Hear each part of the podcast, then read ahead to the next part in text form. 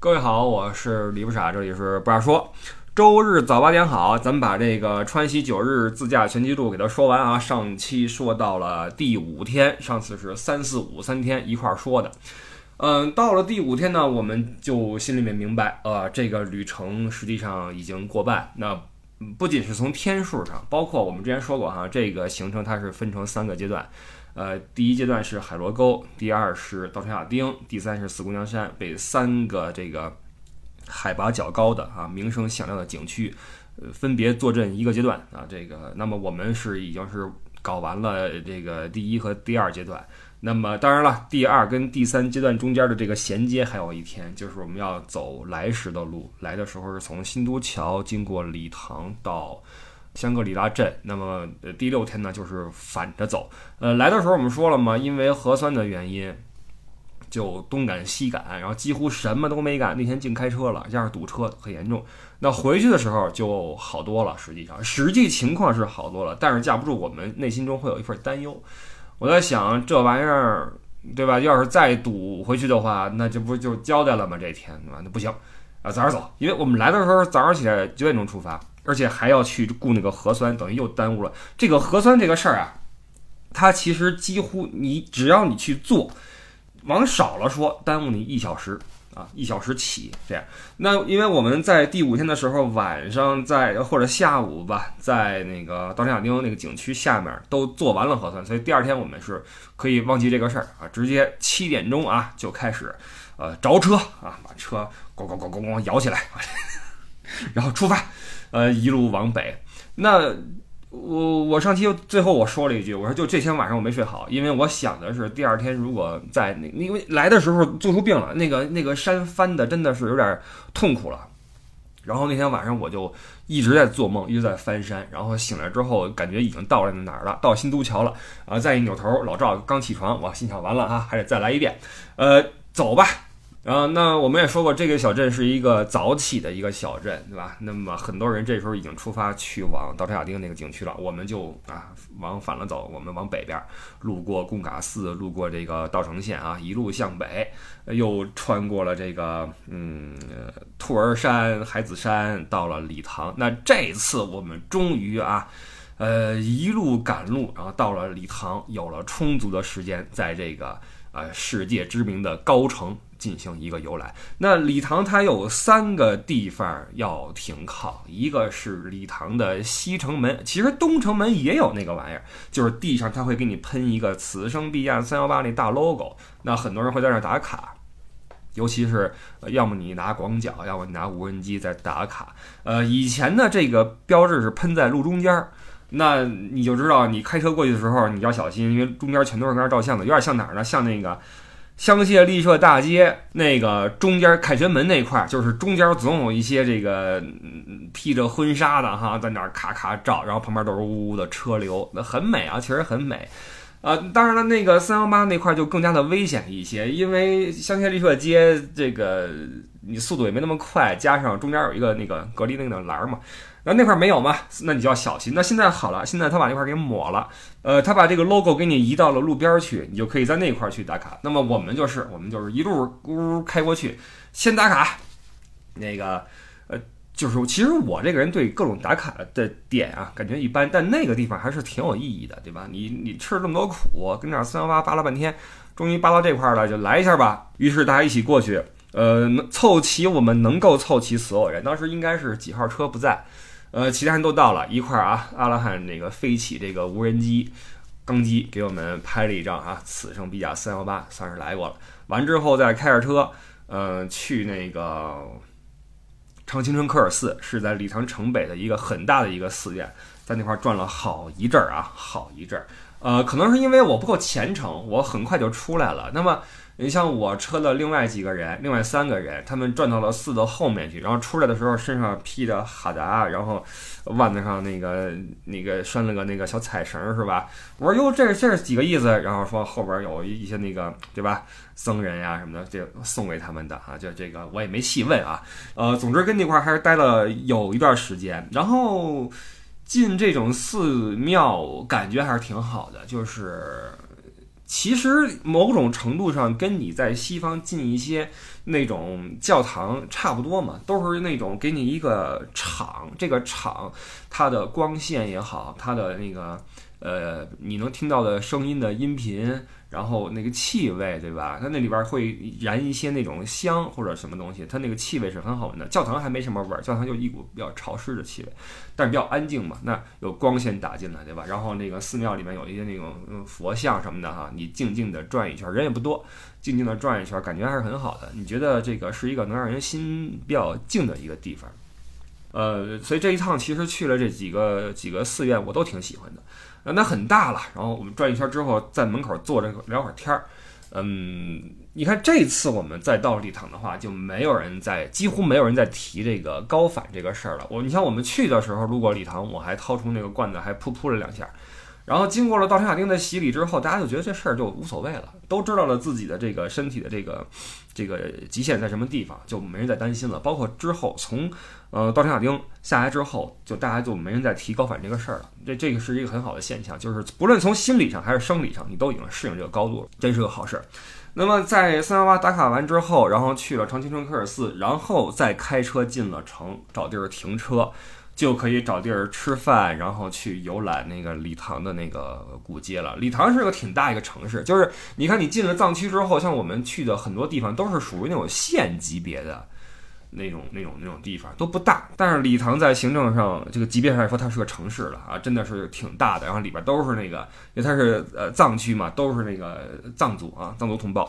然后他们的那个穿着呀、气质啊，就给你一种很不一样的感觉啊，看着就非常的健康。然后。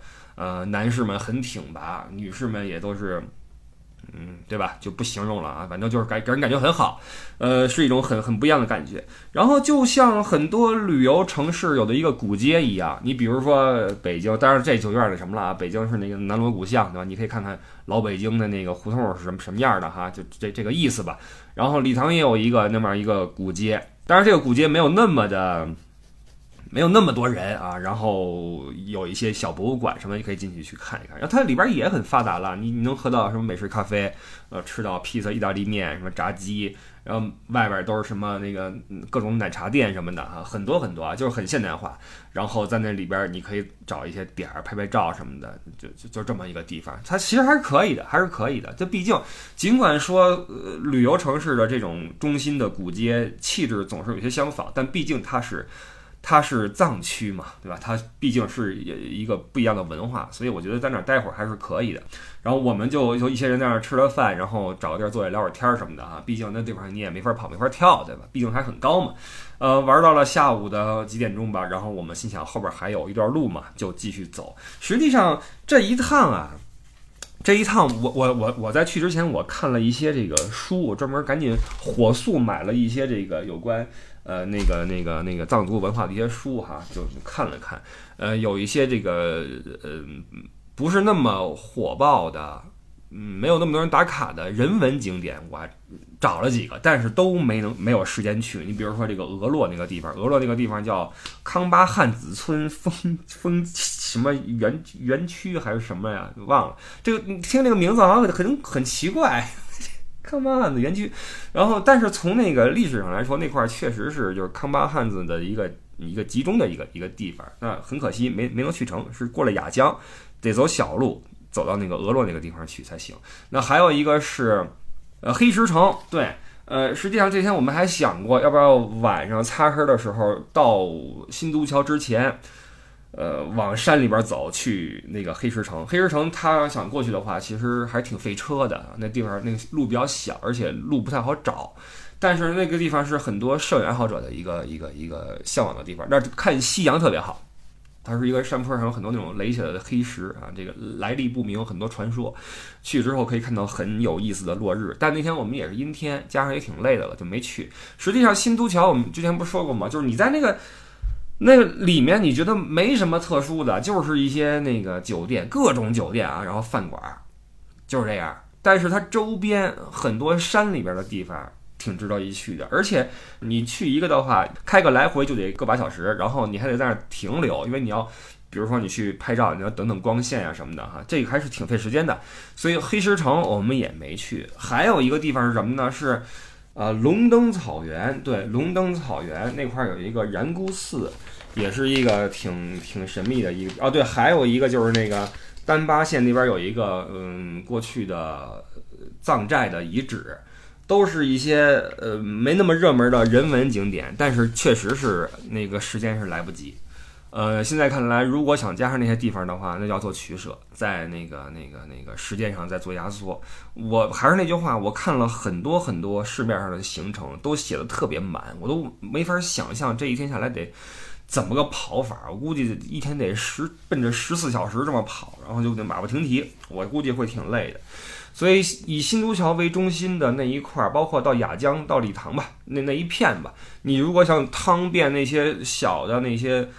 嗯，打卡地也好，人文景点也好的话，是非常非常需要时间的。包括那个八郎生都村啊什么的啊，那片确实都很美。好，我们先说回来吧，先说到那个礼堂吧。从礼堂结束之后啊，礼堂就是丁真故乡嘛，这个我们说好几次了。然后在那儿你能看到一些丁真的一些海报什么的，当然我没看见丁真哈，没看见。嗯，还是不错一个地方，很有那种嗯不一样的风情，而且那人的气质很很好啊，藏族。他们那那个那个气质都很好。当然了，我在那天那个跟自由哥对话的时候也说过一点，就是，呃，他们那种质朴的那种气质，其实也在被影响，被从那个中原去的游客所影响。我举个例子，在，嗯，那是木雅寺还是哪儿来着？塔公寺呀，我忘了。塔公寺好像是。我们停车，然后进去，呃，路边有一片草地，然后。上面有个牌子，上面写的是这是猴王什么什么什么啊，请不要打扰他，他是什么什么，呃，然后那个草地上就有一只猴子，挺健硕的一只猴子，呃，拴着个那个皮绳还是铁链什么的哈，呃，就是告诉你不要去投喂猴子，不要去惊吓这个这个恐吓这个猴子，但是就会有不断的有人去去离它很近的地方去给它扔点草啊，然后装猫逗狗，你知道吧？就非得欠它一下。然后就有两个藏族小孩在那看那个猴儿，就是非常那个，呃，就不停的跟人说不要过去，不许不许碰它，不许那什么，就非常直接的跟游客不停的在做这个动作。然后你说他很生气吗？他要真生气的话，那气死了这一天下来，对吧？而且游客们其实也看他们是小孩，也不当真，就甚至过去之后搂搂这孩子，跟他开几句玩笑什么的。所以这种这种交往多了之后，那个孩子的那个语气什么的就变得非常的成熟。说不好听点，就是有点有点有点油，就不符合他这个年龄段这个这个童真的感觉，你懂我意思吗？就是很多这个那边的孩子，也包括后来我们开车去路过一些垭口的时候，旁边会有些孩子过来，就说给我点好吃的吧，给我点给我点吃的吧。你说他缺这个，他肯定不缺，就是这样做的人多了之后，他就他他习惯了，对吧？他习惯了，就是他们的这种生活内容会被这个过去去游览的游客所改变吧？啊，我也不说是好是坏了，因为呃，就我看来，那个孩子他就是早熟啊，倒也没有说什么不好。然后我过去我去问路，我跟那孩子打听了一下。孩子一听说我要去哪儿之后，说哦，我知道，然后抱着我腿说：“你带我去，我就去啊。那个待会儿我们家那谁过来，你带我们两个去，我就去啊。你开车了没有？你开车带我们过去吧。”就这样抱着我腿，然后我跟他开几个玩笑，我也走了。就就就还是太成熟了啊，就不太像那么小的孩子，就是当地的孩子，好吧。然后离开礼堂，就一路到了新都桥回来了哈。那么就回程，我们说了啊，回程的话就没那么堵了，还比较 OK 啊。到新都桥的时间。到了之后呢，就我我我我出点问题。到了新都桥，把行李放到了屋子里边之后，就是你躺了会儿嘛，躺会儿你就你就放松了。然后我们就说去吃个晚饭吧。我跟老赵，那吃晚饭的话，你要出房间，穿过一个小院子，餐厅在对面。就穿过那个院子的时候，我突然开始打冷战，就是一阵冷战，就是到那种上下牙就是在疯狂的撞击那种，嘟嘟嘟嘟嘟嘟嘟，特别特别冷。就让我想起了什么呢？就是我我上一次感到这么冷，打这样的冷战，还是我接种完莫德纳那个疫苗之后，在家发烧那一次。然后我在路上，我突然就巨巨冷。我说：“哎，老赵是不是特别冷？”他说：“没有啊，没有变化呀。”我就觉得完锤啊，完锤！果然当晚就发烧三十八度多，就吃药吧。那没办法了。呃，这是到新都桥。那么到这儿之后，行程就铁定走完三分之二了。那么再往后一天的话。呃，就要往北边走了，就要开始往回绕了，那就真正体现出这个环线的意义了。那么从新都桥，我们就要往北走二四八那个公路，呃，路过塔公，然后会看到雅拉雪山。哎，这块我们那个雪山看的是真漂亮啊，真漂亮。嗯，我这期的封面就用那个图吧。当然，它这个封面因为它是呃呃正方形构图，它没法体现出那个山脉的美。就我们开着开着，因为那个原原本说那天是全天下雨，本来我们心情很低落，因为这天。是很美的景色，但是相反，这天气候就那个天气特别的好，超给力。就早上起来出点雾，然后在那个雾气弥漫中，我们看到了应该是雅拉雪山啊，我我认为是雅拉雪山。看到那个山顶特别的漂亮，就像那个《指环王》里边那个他们翻的那个雪山一样。然后再往后走的话，天气就放晴了。那天我们去那个什么呃草原啊什么的啊，那简直是那个。太阳太好了，所以这这也是那边的天气一个特点，就是他跟你说有雨未必，真的是未必啊，变得很快。所以这天我们的天气变得特别特别的好，呃，看到了雅拉雪山，然后到了呃塔公，塔公那边呢，嗯，有很多那个比较集中的寺院呀，什么草原呀、塔呀，一些宗教的那种景点，然后也有一些那个街边的卖土特的，包括卖那个牦牛肉的烤串儿的。然后他们自己的那种酸奶，哎，真的好喝啊，是五块六块一杯呀。呃，我们中午跟那儿吃了烤串，喝点酸奶，然后去看了个寺。呃，开车继续走，继续往丹巴走。这天我们是呃，等于是路过了塔公草原，看了塔公寺，然后舍弃了巴郎圣都那个地方，然后到了巴美。巴美旁边是什么呢？是墨石公园。哎，这个墨石公园真的是一个。呃，营销的一个特别好的一个范例。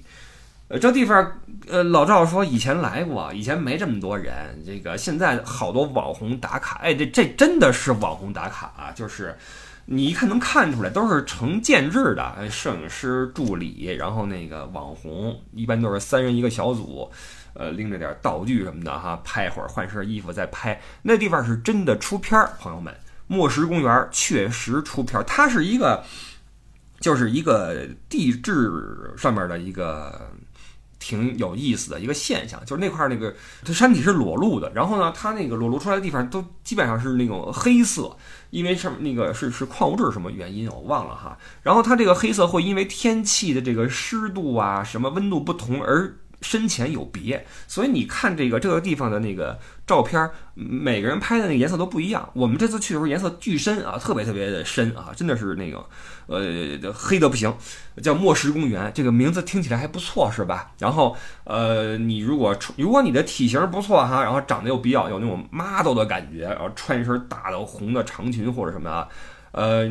它还不错，给你很多那种你能够真正站进去的地方，让你以这个黑石为背景去拍照。你别说，确实有那种大片的感觉，因为它那个山体的那个那个特色，确实。然后它那里边还有一个地方是那个你可以租那个宇航员那个衣服在那拍照，确实挺像外星球的啊，那地方挺神的。但是为什么说它是个营销范例呢？以前没这么多人的时候，叫什么叫四川土石林啊？这 是什么呀？叫土。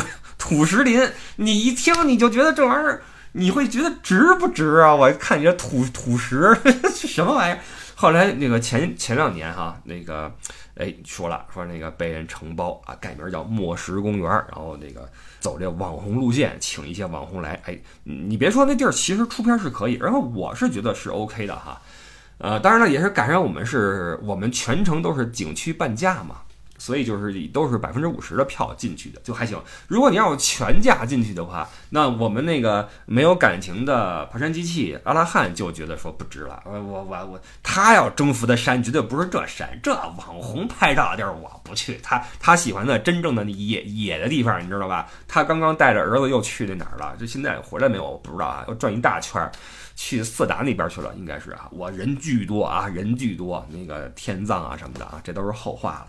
呃，总之那个地方，我个人认为还是可以的，尤其是如果你带个姑娘来的话，给姑娘哎捏两张，我觉得还是挺合适的哈。这是墨石公园，然后这天其实因为天气特别好，然后我们在那个塔公草原呀、塔公金塔呀、墨石公园呀，就一路走，一路拍，一路吃，一路玩，就基本上到下午了。那这样的话就没有时间，像我还准备，比如说拉各位去那个龙灯草原啊，怎么怎么样，没时间了，那就去丹巴啊，然后那个住到那个甲居藏寨里面。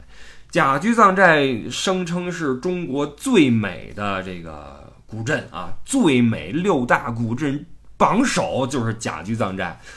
啊，我对这个镇的理解啊，就是那你想吧，呃，你不论是中国的一些，比如说少数民族聚集的镇，包括欧洲的一些镇，那就是一一巴掌大的地儿，然后里边一些特色的街，然后对吧？那样的。没想到甲鱼藏寨它里边是巨大无比，它是个景区嘛。我们酒店定在了景区里面，我想的就是就一并就玩了，是吧？这样的话时间还比较合理，不然的话，我们我们这个实际上是没有时间去走这个藏寨的。但是饶是如此吧，那我们到了之后先干嘛呢？先核酸呀！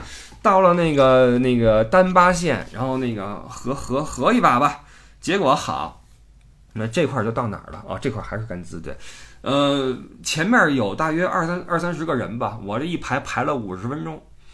五十分钟，你也不知道人干嘛去了，在那排了好久，然后旁边维持秩序那个那个阿 Sir 也是，哎，不说了，呃，就跟那块儿就干了一个多小时出去，然后才到了那个，到了那个住的地方。我这一路上靠那个退烧药顶下来的，呃，进去之后一看里边很大。非常大。我在做功课的时候，我知道里边有三个打卡，不是叫什么拍摄点？对，一号拍摄点还二号拍摄点？好像是这名字吧，我忘了啊。有三个点是比较好的。我心想，这三个点这腿儿都腿下来了吧？没想到去之后发现不止这三个，而且它那个之间的距离啊，它是那个山，你知道，在一个山里边儿，你想靠腿儿的话，那可太费劲了，那得你得开车。开车在那那个山里边走，然后去不同的那个拍摄点去拍那个藏寨的全景也好，拍对面的山也好，那里边其实是很大很好玩的。白天是人非常非常多，那我们因为是傍晚到的，而且核酸又耽误了好久，到那之后发现哇，这里边还挺大。那就我想的是，今天晚上玩一点儿，不行，明儿早上起来再玩一点儿啊，就就这么来吧。所以就略可惜啊，甲居藏寨略可惜，就是时间少了一些，但是实际上也玩的差不多，玩的也是七七八八了。说实话，因为我们那姐姐们哈，这个脚力惊人嘛，然后那个四处啊唰唰唰走，哦，晚上吃完饭，哎。这一天晚上，就是在那个藏寨里边有一些酒店啊，它是比如说它会给你一个叫星空大床房，它那个顶儿啊是那种透明的，为什么呢？让你看星空，就那块的星空很美。实际上从新都桥开始，边上有很多那种，你像什么鱼子溪星空基地什么的，都是那看星空的地方。那么到了丹巴之后，到了甲居藏寨里面，那天晚上。呃，天上的繁星特别特别多，但是我没看啊，我跟屋里边那什么呢？呃，然后阿拉汉去那边去外边支起相机拍了一张非常美的星空，我发在了我的朋友圈里面。我说一下我的微信号，叫不傻微信一啊，不傻微信就是汉语拼音不傻微信，然后是一个阿拉伯数字一，不傻微信一，然后你可以加我微信看我的朋友圈哈，呃。就就很美，然后我我很遗憾我没有出去看，不然的话，我其实我已经，我 上次我对面对星空发出感慨，那都是我初中时候了，那时候家人带我去五台山去玩儿，那你想九几年的时候，那时候还不怎么发达，要住在那个那个村子的那个那那就不叫民宿了，那个那就是农舍。住农舍里边，晚上一出门，然后一看天空，哇塞，好多星星啊！当时觉得哇塞，好美啊！这个城里边根本看不见，之后再没见过了，真的再没见过了。我哪怕我去旅游那么多地方，也是没有说那么震撼的星空。那这一次其实是有的，只不过我错过了，对吧？不过我想的是以后还有机会，对吧？没关系啊，这就是之后的两天啊。这个第六天是从。香格里拉镇到了新都桥，第七天从新都桥到了丹巴县，那么第八天就很简单了，就是从甲居藏寨出发，一路干到四姑娘山镇，然后，呃，去四姑娘山。那四姑娘山它是分成三个沟啊，长平沟、双桥沟、海子沟。看你去哪个。它是不同的入口啊，不是说里边说你走走能能通过去，不是那样的。所以去哪个的话，你就要去考量啊，你是想去开发的比较完善的呀，还是想去那个野点的呀，还是说怎么怎么着的哈？那么开过去大约花了三个小时吧。那从丹巴到四姑娘山镇这段路是我们全程走的路况最差的一段路了。那路过小金县，那正应了我出发之前问的一个大神，他跟我说，从丹巴到小金这段路经常有一些塌方啊什么的。哎，事实就是如此。你会看到有些有些地方那个路的右半边已经塌了，比如二分之一了。那么，呃，大车的话就会。就你必须要走中间，不然的话就会有有危险，那可能那车就滚下去了，你知道吧？然后加上我们正好是前一天是天气非常非常的好，你就不担心会有一些呃因为。暴雨啊，或什么的，造成的一些地质的这种，比如说这个这个土石松了呀，是不是滚一块下来呀？你都不太担心，所以我们的运气是很好的，非常非常好。嗯，赶上了好天气，然后好天气的话，就意味着你走这种路的话，你没那么担心了。然后地上也没有积水啊，也没有那种特，当然就你一路上那个旁边那个河流。非常湍急，哗，那个水流是非常非常的那个那个急的哈。这个在山里面就是这样。那开到了四姑娘山镇的话，吃个午饭，下午大家就分头进了四姑娘山。我没进去啊，我我就直接去 check in 了。然后这一晚上呢，就是我们全程的最后大家住在一起的晚上了。然后我我就我喊了一嗓子，我说那个大家来来这个这个酒店的那个大堂这儿有餐厅啊，能吃那个。藏式的那个火锅什么的哈，我说我在这儿吃饭，晚上大家可以在这儿来聊天嘛，咱们来来交流一下，对吧？玩差不多，这是最后一晚上了，明天是最后一天，因为最后一天的话，大家就是到成都之后各还各的车就拜拜了嘛。我那我心想跟这儿聊会儿天吧，因为这趟其实对我来说非常可惜的是，我确确实实这个身体的状况特别的不好，一开始是腿废了，后来脖子废了，然后开始发烧，哎呀，真的是奇了怪了，这这次是我。这种状况就让我这个这个兴致往往就起不来，你知道吧？总是比较的人就比较的蔫儿，而且到了晚上的话，我就就想赶紧就躺下就就就休息了。那很多人会在外边聊天什么的，其实我也想加入，就特这是最遗憾的一点。然后我就在这个最后就第八天的晚上，这个。呃，尽量的去弥补一下吧，就跟大家一块儿乐呵乐呵。其实我也挺想跟大家聊会儿天的哈，就是说说话什么的。说到了晚上挺晚的，那那个大堂都打烊了，有人说我们要擦地了哈，让旁边等着。我说好吧，这么着吧。然后这一天基本上大家就是呃准备道别了嘛，因为等于我们重新分配了车，因为最后一天有些人是一早要去机场，有些人准备去别处去玩儿，大家的步调是不一致的。呃，所以我们就重新分配了车之后，就就这么就就睡去了哈。就其实这天晚上等于是一个一个一个告别，呃，然后呃，我想说的是，这次整个玩下来，我的感受是非常好的。尽管很多景区我进去之后就晃悠晃悠，然后甚至四姑娘山我都没进去。就其实我这个人，我对这个大自然这种风光就就 OK，因为我也知道我还会再来，所以我就我就 OK，你知道吧？我更喜欢人文景观。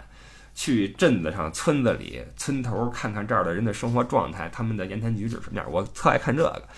嗯，然后整个玩下来，嗯，我我我觉得是，我反正我认为效果是挺好的。当然，这个依托于参团的各位团友，他们特别给力，呃，开车水平高超，然后自理能力甚强，然后都很可爱，对吧？这个是很重要的一点。就是我们这六辆车，你甭管哪辆车，这个这个认识不认识哈，大家相处都非常非常好，真的是从头到尾处的非常好。其实这挺不容易的，二十多个人互不相识，当然有两个是家庭内部啊，就还好。但是家庭内部的这个一辆车，他们跟跟外界的交流也特别的好。就是，嗯，五号车跟六号车，我对他们印象特别特别深。就是有一个特点是什么呢？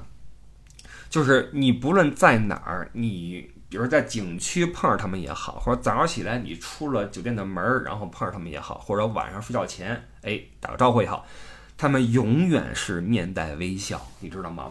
不是说对我啊，是对所有人。就是你觉得整个跟他们的相处就四个字，如沐春风，就特别的舒服，特别特别好。就是，哎呀，太可爱了，怎么怎么怎么就就有这么可爱的人呢？就是一家人大了大小了小，然后一起走着，特别的积极，你知道吧？完就从来没有说，哎呀，我这儿不舒服那儿，他们一点事儿都没有，就是整体玩下来，我觉得大家的那个情绪都很很好，而且呢。嗯，我能够感受到大家是带着不同的期待和目的来的这个这个旅程。你比如说，比如说我的车上，我后边的一位女士，她从苏州过来，她是正正经经的。你我我们说我谁是老北京，谁是老天津，他是老礼堂。为什么？他在礼堂出生长大，到了十岁才下了高原。他就是他说我们家人就是。在这边是是这个这个参与建设的，所以他就生在这边，在礼堂上学。然后我们就问了好多这事，我说你你比如礼堂，你你你们跟那儿你们上体育课吗？就这种问题啊，这个一路上就聊嘛。他是老礼堂，他说我去就是，呃，觉得我应该去一趟，那是我故乡，好久没去了，正好不傻你要去。尽管我非常熟悉，因为在他小时候，因为他跟我差不多大，他小时候你想想吧，那个那个那八几年。那时候的路可不像现在，从礼堂出来都别说成都了，你到中间那个什么康定，你搞不好就得几天，那车且开呢。就给我们讲了好多这种以前的故事，听得特别有意思。他是他是老礼堂，他来就是为了重新看看礼堂，看看长青人科尔寺，看看老街们怎么样了哈。然后那个答案是还行哈，没怎么太大的变化。然后你看二车的那个老赵，老赵他来过，他这一趟没有一个景点是没去过的。他说我不啥，我就想跟你走一趟，是吧？然后我是四川这个本地人，你放心，只要你给我的人，我肯定给他们带好，我给他们讲四川的故事。好，我就把那个姐姐们都给老赵了，然后姐姐们已经不行了，也特别喜欢老赵。哎呦我天！然后这个。三号车，三号车，Marvel 是朋友，自不必多说。然后另外两位呢是，呃，我为什么说大家带着不同的目的而来呢？另外两位是呃一大一小啊，一大一小，然后一起来来这个玩儿。呃，小的那个孩子是要上大学了，然后文笔非常好，晚上会写一些这个游记什么的哈，那个写的非常好。然后，然后那个。大的那一位，要是是实际上是是这位女士的朋友圈，让我在结束这趟旅程之后的几天之后吧，我我明白，OK，这个旅行其实是确实是有每个人有不同的意义，为什么呢？他就在那个朋友圈里写说，呃，我们的这个旅程结束了，然后孩子也即将远行去上大学，他们两个很辛苦啊，他们两个都晕车，然后这一路上就我觉得最痛苦的是这两位。真的，但是他们也没有说抱怨，没有说什么都没有。我真的是感谢啊，这么辛苦跟下来。然后这位女士说说一路上这个几乎是我就那说说糙点啊，就是这辈子玩的最累的一趟。但是呢，也是呃我们亲子游的最后一次了。哇，这句话一出就让我让我特别的感慨，就是孩子长大了，孩子念大学了，就要。远走高飞了，然后我们的亲子，尽管以后会一起出游，但恐怕不能再叫亲子游了。那孩子已经对吧，羽翼丰满，终于要要挣脱大人的怀抱了。所以，我我觉得这个旅行真的是每个人有不同的意义。有的人是像我是带人去玩，有的人是为了跟我一起去玩，有的人是为了看看故乡，有的人是为了跟孩子再走一趟。哎呀，真的是说起来，其实每个人身上都有自己的故事，然后每个人都特别的可爱，是吧？这个四号车，四号车，那个有一对情侣，哇，真的是狗粮天天在那撒，两个人高中同学，现在还在一起呢，你想想吧。然后他们车的另外两位姐姐都是成都本地人。然后逗的是什么呢？我说你们这个本地人，你你你你来四姑娘山干什么呀？你你跟我走这这干什么？然后两位姐姐说我们都没来过。我说你们你们行不行啊？就这个成都人没来过四姑娘山，这合适吗？然后我也不知道怎么回事啊。然后就说正正好来给你打卡嘛。然后就来了一趟，然后给了我一些建议嘛，就是海螺沟如何如何，四姑娘山如何如何哈，也是就是。呃，都是吃过见过的，就是，呃，这点很可贵，就是茫茫人海中你传出来这么多人，然后大家都是有一定的眼界，有一定的学识，然后能够理智的交流，能够在同一个维度去交谈的这么一拨人，这个特别难得，是吧？这是一二三四车，五号车、六号车两个家庭，我我我我我要点一下六号车，太牛了！六号车，六号车后来被我们称为地表最强女司机。六号车是一个家庭哈，这个一家三口来了，然后小的还很小，一个小伙子，嗯，然后妈妈呢，非常的。应该是个很好强的一个人，为什么这么说？因为六号车第一天呀被落得很远，因为六号车他在开车的时候非常的遵守交规，呃，因为第一天我们是去墨西古镇，那么在后半段它有一地有一些地方的那个限速非常不合理，限到了二十，甚至啊，甚至限到二十，你就就很恶心那种，开过来，然后发现跟我们甩的非常非常远，然后问我们说这玩意儿你们怎么开的？然后我们说这玩意儿你二十的限速你怎么走啊，对吧？然后这位就奋发图强，之后啊，之后几乎每一天，最早出发的就是六号，走在最前面的就是六号，就几乎见不着人了，就是车神级别的啊，车神，哇塞，就就就就地表最强女司机就这么来的啊，就那位女士全程嗷嗷开开倍儿快，然后那个小伙子太可爱了哈，那个因为我们每车会配一个对讲机嘛。没事闲的，我们就会说，哎，呼叫呼叫啊，一号车呼叫，谁在附近？然后就旁边就会有人来来给你搭个话。然后那个六号车那个是那个孩子拿着那步话机，他特别，你小男孩他喜欢这个，喜欢点这玩意儿。然后经常哎，呼叫呼叫呼叫呼叫，他也没事儿跟你聊，你知道吗？他就是觉得好玩，天天呼叫呼叫。然后最后一天分别的时候，我找去六号车，我说那个。小伙子太可爱了哈！我说那个你爸爸妈妈都特别棒啊，带你出来玩这一趟。然后呢，那个我看你这么喜欢这个步话机，来叔叔送你一对儿吧。然后我就把我那个步话机也给了他，他那个就拿手里边。我说这两个你跟你爸玩去吧，因为他们他们这个车之后又在四川玩了一周，去了大熊猫基地呀，什么好多地方啊。那我不知道这个。就怎么样，反正孩子嘛，就就就去玩吧啊，算是个小礼物，就给了六号车那小伙子，我特别喜欢他。呃，你看我这说到，其实我这是第八天哈，之后还有一天，但是第八天对我们来说意味着一个告别啊，意味着一个结束。那么第九天一早上起来，我们那个那个地图里面的车队那个。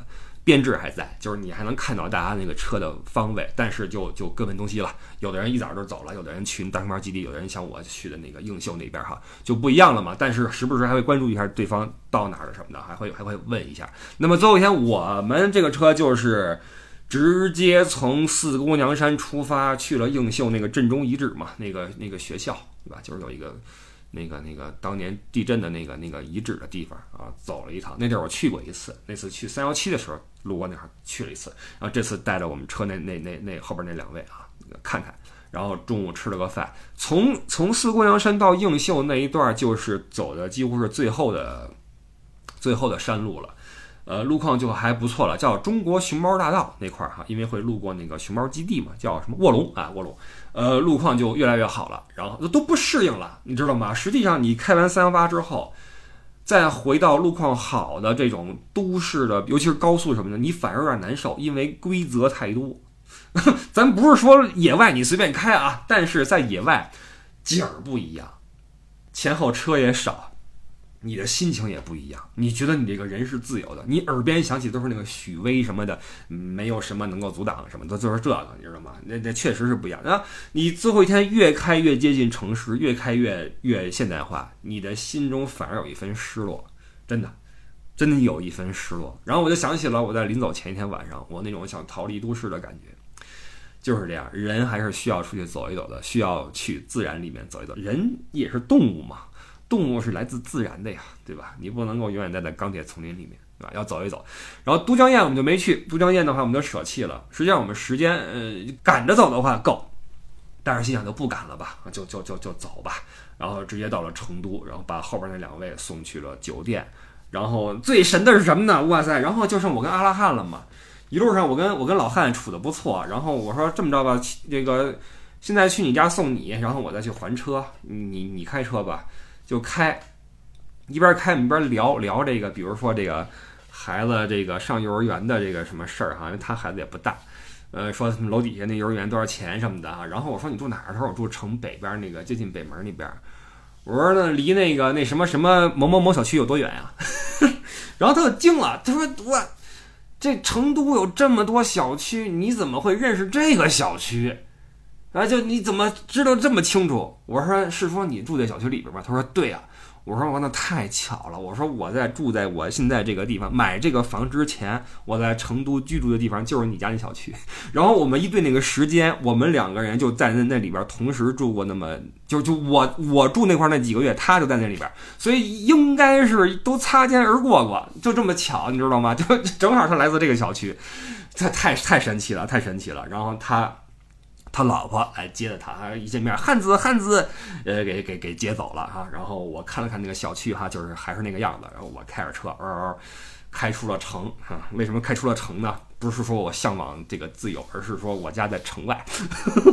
然后开出了这个所谓的绕城高速啊，把车一还，嗯，回到了家，就是这样。然后我们这一趟川西九日自驾就宣告结束了。那么。对我来说，其实感受我已经稀稀拉拉的在这几期节目里面说的比较清楚了。但是我回来之后，当我身边的人啊、什么朋友啊是问我这个玩的怎么样的时候，我都说的是比我预期的还要好。尽管有着糟糕的开始，有着全程我身体生病的这么一个特别不好的一个状态，但是我认为，嗯。